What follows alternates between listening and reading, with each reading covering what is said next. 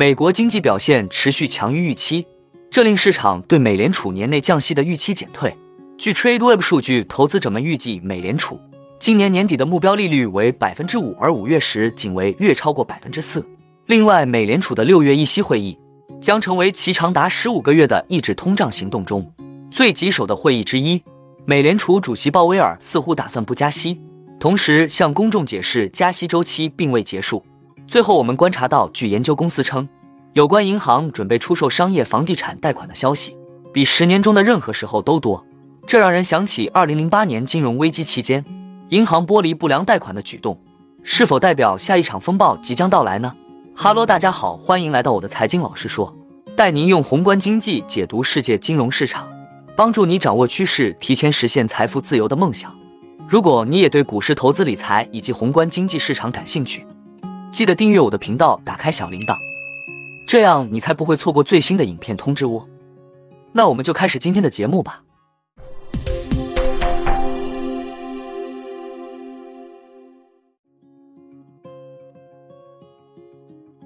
我们首先观察到小台散户多空比，目前很明显，散户由看空转多，在融资余额方面，目前已来到今年以来的高点。外资台指期多仓留单持续在高位震荡，但从有三万多口的多单流仓降至两万多口的多单。在市场情绪面方面，恐惧与贪婪指数目前已到高点警戒区，股市恐怕大修正的风险，建议投资人逢高减码，并建立一些避险资产持盈保泰。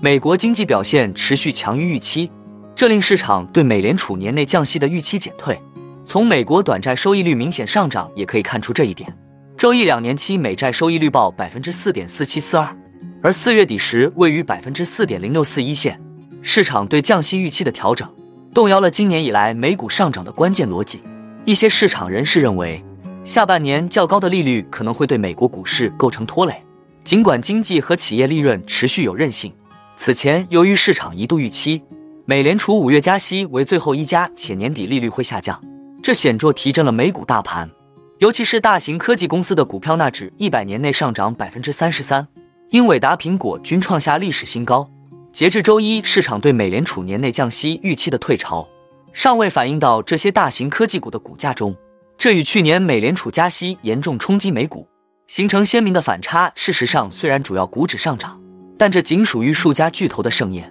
美国大多数股票今年实际上是表现疲软的。标普五百成分股中，今年年内下跌家数超过上涨家数。当前纳斯达克一百指数相对于罗素两千小盘股指数处于历史高位水平。从这里可以显示出市场参与者谨慎的情绪。媒体分析指出，一些投资者对美国经济能够避免衰退表现得很有信心。他们认为有不少积极的。数据证明经济可能会软着陆，固定收益交易员们继续买垃圾债券，要求的收益率仅比美国国债高出四到五个百分点。这表明他们认为低评级公司的违约情况将依然很低。而在过去的经济衰退中，投资者们经常要求这类债券的收益率比国债高出八个百分点以上，以弥补更大的风险。自二零二二年三月以来。美联储已连续十次会议上调政策利率至百分之五至百分之五点二五的区间。现在，鲍威尔和他的几位同僚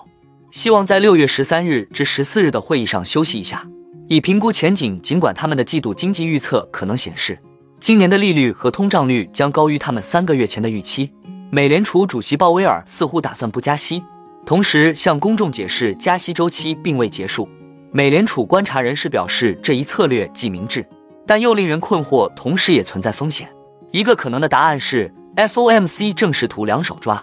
政策制定者希望在通胀率高于目标两年多后，将其降至百分之二的目标，但他们也不想把利率推得太高，以免利率过高而压垮经济。美联储在不到一年多的时间内将利率提高了超过五个百分点，这是美联储近一百一十年历史上最快的加息行动之一。与此同时，反通胀进展在最近几个月有所放缓。特别是在服务业，美联储首选的去除食品和能源的指标显示，四月份 PCE 年率为百分之四点七。达拉斯联储公布的一项指标显示，剔除异常价格后，六个月通胀率为百分之四点四，是美联储目标的两倍多。一些美联储官员，包括芝加哥联储主席古尔斯比指出，鉴于加息的滞后效应，以及银行大规模收紧信贷的可能性，建议政策制定者应谨慎行事，仔细监测即将发布的数据。尽管总体数据表现坚韧，但还有其他一些信号发出了警告，比如世界大型企业联合会的领先经济指数，该指数预示着美国将在未来十二个月的某个时候将出现衰退。当数据令人困惑时，央行行长往往会慢慢来，或者根本不采取行动。但暂停加息也会给美联储带来一些风险。在今年的大部分时间里，官员们都在向市场暗示，他们计划将利率降至限制性水平，并在一段时间内维持在这一水平。如果美联储选择在六月跳过一次加息，官员们在必要时重启加息可能会面临更大的困难。为了避免这种结果，鲍威尔需要在会后新闻发布会上明确表示，可能需要更多的工作来降低通胀。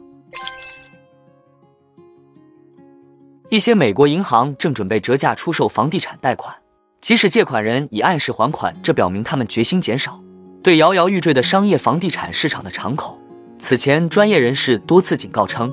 在美国地区银行业经历近期动荡之后，该资产类别是下一只要落地的靴子。专注于商业房地产的研究公司 CoStar 的分析师说，银行想要出售商业房地产贷款这一事实已经被广泛谈论，比我听到的有关他的消息。过去十年中的任何时候都多。通常情况下，银行不愿意接受大额贷款的损失，只要借款人按时还款，这些贷款将保留其全部价值。但由于担心房地产贷款拖欠率增加，尤其是以办公物业为抵押的债务，一些银行甘愿冒险一试。此外，对商业抵押贷款支持证券的需求放缓，导致各种规模的银行持有的房地产债务超出了他们或监管机构的意愿。办公物业的需求，居家办公趋势兴起后一直在下降。虽然当前银行出售不良贷款的做法不像2008年金融危机期间那样普遍，但许多市场参与者预计今明两年交易量将会增加。专注于商业房地产贷款的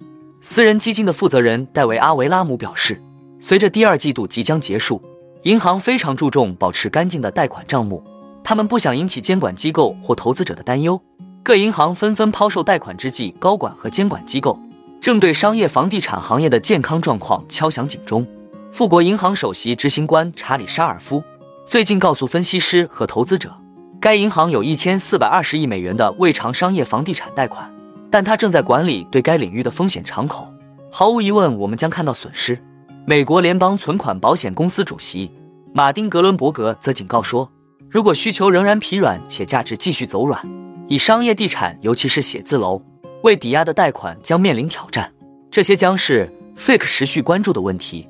那我们今天的节目就先分享到这里。你也喜欢用宏观经济看全球投资的机会吗？如果你也喜欢这样的内容，